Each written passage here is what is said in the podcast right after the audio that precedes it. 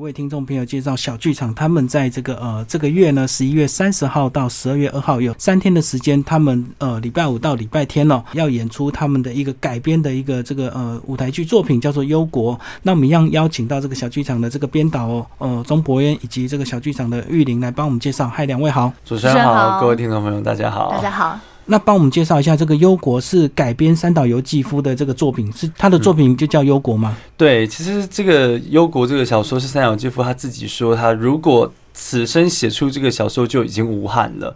所以其实《忧国》在三岛由纪夫的书写的历史当中，其实是非常非常重要的。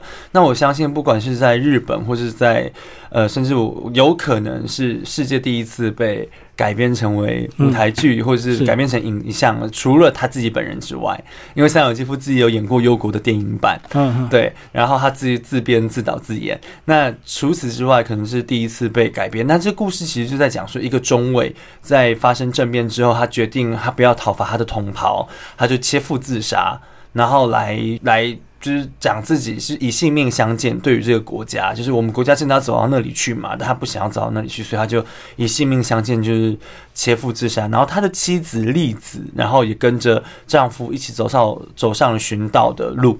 那所以其实在这个故事当中，其实从第一幕开始就会看到他就在讲两个人已经死掉的新闻，然后接下来就在铺陈说这两个人从新婚开始啊，然后新婚的半年过程当中，其实彼此对于身体的彼此身体的认识啊。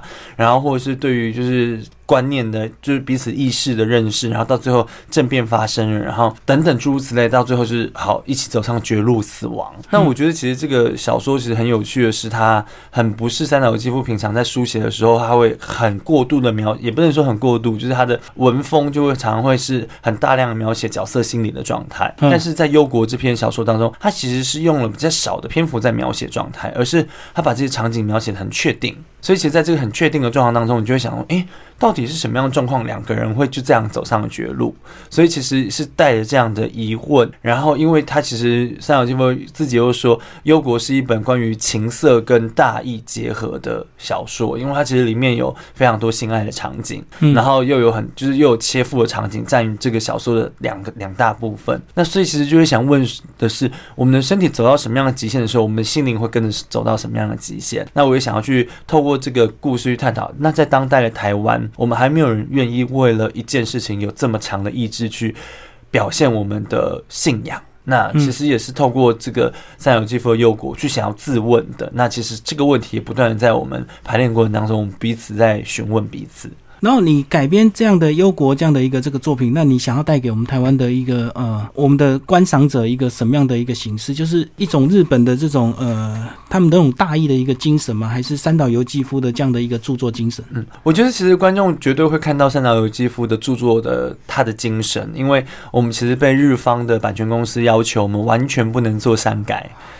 我们不能，因为小说就是如果看小说，绝对会知道说小说其实有很多的书写描述，嗯，台词对，就是角色对话，然后还有一些场景的描述。可是我们被要求说完全不能改，所以我们不能说呃把这段剪掉，把这段重复五次，或是在自己增加写一些东西，对，完全没有办法。所以他其实，在就是创作过程当中是一个非常大的难度。所以其实观众在看的时候，绝对会看到三岛由纪夫的他自己的的论述在里面，是从头到尾被执行的。但中间我我也想。问的是，那我们想要说的是什么？嗯，我们想要探讨的是什么？所以观众就会在一个舞台的状态下，就会很有一种很诗意的呈现。因为其实基本上所有的空演出都是在台车上面推动的，所以观众就看到那个台车是推进推远，好像是镜头拉近拉远的，嗯，感觉在黑暗的黑盒子的剧场里面，对，然后会很美。这样，我自己在看排练的时候就啊，好漂亮！我真的是是一个，如果是观众坐在台下会很享受的一个视觉享。演，嗯，这样子的话，日方也有派人来看你们整个排练过程嘛？确保你们完全没有动到。我我们当初申请授权的时候，有些人就是写了段落的剧本，去让他们做审核，去也去说明说我们要怎么样把一个小说呃舞台化，变成舞台上的演出。对，所以当初就有做了这样子一个动作，去让他们可以了解。所以这样子比起来，你这个我们刚刚介绍这个绘图天堂这样这样的难度来讲，改编比较难，还是自己原创的剧本比较难？我觉得难度各自不同诶，一个是从你这个浮在空中的想象，然后最后你要把它变成纸上的文字，对，然后一个是把从纸上的文字变成浮在空中的想象。我觉得其实是有一种练功感，就是你好像练了这个功之后，你再回来练这个功，你对于你下一次要练那个功更有帮助。就是想象得到笔下的，然后从笔下到想象的，我觉得那其实是很不一样。那其实也很幸运的是，因为我其实小时候很喜欢阅读，所以对，嗯，零九年的时候。曼君老师就是张曼君老师，他提供了我他所有的著作来做改编，成为舞台剧，那是第一次做这样的实验。那之前呢，黄春明老师也提供了他的呃《溺死一只老猫》跟《鱼》这两个短篇小说来让我变成舞台剧的演出。那所以其实，在几次的实验当中，就越来越掌握到，哎。关于文字跟想象当中，其实最后在改编的时候，就不是为了像一般人就觉得，我觉得这段很重要，就把拼贴重复五次，或者是把它就是拉长，然后自己再写很多剧情桥段进去。这好像就不是我在改编时候的重点。重点是这些字里行间的缝隙是什么？有 时候句子里面有一些东西是可以延长的。你看，你只是上下两句话，可是这一句话到下一句话中间可能有一个五秒钟的停顿，就是这五秒钟，或是这这一句话当中可能有一个。很长的空白，或这句话当中可能有一个舞蹈动作，那这些东西是原本都是在剧本当中或是小说当中、故事当中不会看到的，那就会是想象的空间，而不是一定要去改变它。那等于是，其实在这几次跟呃几个文学家合作的过程当中，慢慢慢慢慢的找到一种新的可能性跟调整的纹理，就是以不去动他们最大的篇幅，把它变成我想要的。因为有时候我会觉得。呃，尤其在看一些改编当代剧本的时候，会觉得，哎，那好像你只是把他的故事变成你想说的话，而你没有去在意。他原本想说的是什么？那我觉得这样是不是有一点点奸诈？所以我就会觉得，那我应该要是最以顺从这个原创者、原作家他的心里的东西，然后去把我自己想要的东西放进去里面，而不是把它全然的变成是我想说的话。那这样他只是被我利用而已。其实我在看优国这样的一个 DM 设计，我觉得这个视觉感很强烈，这个就是裸男裸女这样子非常直接的这个视觉感。所以玉玲讲一下这个，如果真的来观赏这出戏，这个呃观众要带一个什么样的一个准备？呃，我觉得观众当然可以先读三岛由纪夫《忧国》这个文原著就对，对，然后进到剧场里面来看，说，哎，我们在字里行间加了什么样的想象？像我印象非常深刻的是，呃，有一句在小说里面的台词，大概是描写说，哎，中尉切腹之后，他的血溅出来，然后那个血溅到他的妻子栗子的白污垢，他的衣服上面，然后变成一个对，像一只红色的小鸟一样。然后那时候他只是在小说里面只是一句话，对，可是博渊导演他却花了。一个段落，嗯，应该说，他就花了一些时间去让观众看到什么样叫做这个血溅在他的膝头，然后好像一只红色的小鸟一样，去让这个画面真的好像浮现在舞台上，就是让。文字变成非常视觉意象化，其实那是一个很美的过程。你看，好像会感觉说这个时间好像停止了，嗯，你就看到那滴血怎么样化为一只血色的小鸟，然后停在这个妻子的膝头。所以我觉得这个是非常美的一个画面，也是让观众他在读完小说之后，到剧场里来看，他可能会看到呃跟他想象不一样，或者是更具有画面感的东西。哦，因为这个小说它很简单，一两句话就写完了。可是你在现场就要去想，在不动它这个呃文字的情况之下，怎么样来呈现这段意境？对，所以可能要十分钟或五分钟来演这一句话就对了。对，就是会变成是有时候觉得，哎，那如果按照他这样演下去，就是。也太无趣了，那因为它其实有很多的顺序，然后那个顺序是你不能改动的，包括对场景的描述，所以有时候就会最困扰我是啊，怎么办？他又从楼上走到楼下，又从楼下走到楼下，嗯，然后可是这些东西，因为他写了，你就必须要去执行出来。如果按照我们当初跟版权公司所提到的的要求的话，所以觉得啊，好困难，但是。当中这些限制就会变成一些很美的视觉画面的流动，那我就会觉得，哎，观众进来看的时候就是来享受这些所有的视觉画面。它比较不像是，因为故事其实超级简单，如果用一句话讲完，就是两个人自杀，嗯，就这样，就这就是这样。但是这两个人怎么自杀，它其实是非常非常悠长的一段。故事就像是我们其实可以说，所有的社会事件都可能可以用一一句话来讲完。就比如说，他欠钱，所以他杀他爸妈。嗯嗯。可是他中间可能有很多过程，或者是他他杀了他男朋友。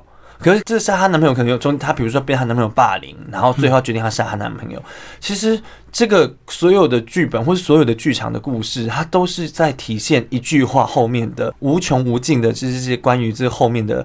角色的纹理跟情节，所以就会很期待观众进来看的是，那之所谓的。一个丈夫死了，他的妻子跟他一起自杀，那之后面就又包含了什么样的意境跟情绪？嗯，那就会是我觉得，哎，观众可以进来，然后带着有看过小说也好，没看过小说也好，我觉得都会有不同的体验。听这样讲，好像呃，你们还是要需要很多这个现代的一个科技哦。那小剧场过去在科技的应用上是怎么样？因为从这个我们看到《绘土天堂》这样子，好像你们过去在科技的应用上是比较没有那么像其他的剧场那么强烈，对不对？比较着重在个人心态或意志。上的一些呃文字对话上，嗯，应该说科技它可能只是辅助。这个故事怎么样子被说？它是一个可能必要或是不必要的工具。那我觉得最多的还是观众他进到现场里来看。对于来说，剧场就是一种全体的感受，你所有的感知打开，甚至说你可能可以用嗅觉你可以闻到一些什么样子的味道，都包含是在这个观赏的经验里面。所以并不是纯粹只有这个视觉的这样看出来的一个东西，这样。对。因为我刚刚想到你们那一段，怎么一滴血变成一鸟在想说，会不会用什么 用投影机打在那个衣服上，然后又动。话这样子，他用演员的方式来表现，所以你们还是有你们的一个技巧就对了。对，所以欢迎观众来看戏。好，最后讲一下这个这段时间一些你们的粉丝回应好不好？大家应该蛮期待这出戏的，应该也会有人在粉丝页上问一些问题，对不对？其实蛮多日本人就是看到这个视觉出来的时候，我们平常没有 reach 到的一些日本人的的日本朋友，他们在看到 Facebook 上有这个演出讯息的时候，就主动分享了我们的演出讯息。他们就是哎，很蛮看看到最多人是，比如说有有的日本。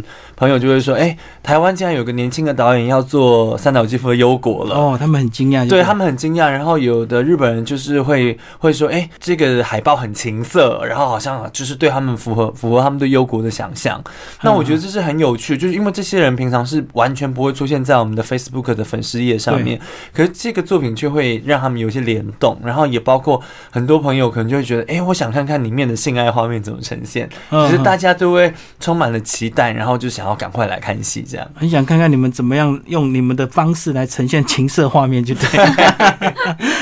最后拍这些画面，这个这些演员这个都自然吗？还是还是一开始大家也是有点别扭这样子？我觉得都蛮自然。也许到后面的时候，就是啊要拍，然后衣服就脱下来了。哦，这样。原本我们就还有穿那个 support，就是对，就是肉肉色定制裤子。然后呢，就是觉得啊实在太麻烦了，就脱脱脱脱脱，就脱到最后就几乎是光光的在那里。大概唯一我们去稍微做一些遮点的。呃呃，防范是因为会担心，就是过度的，就是有一些漏点的问题会被抗议，所以我们还是做了一些额外的处理。不然，其实我们觉得，因为他在讲的就是肉体之美，跟以肉体去实践他们精神的道义。那我觉得在这样的过程当中，其实裸露也不算什么。那我会希望观众以这样的心情来看，而不是它是一个很情色的。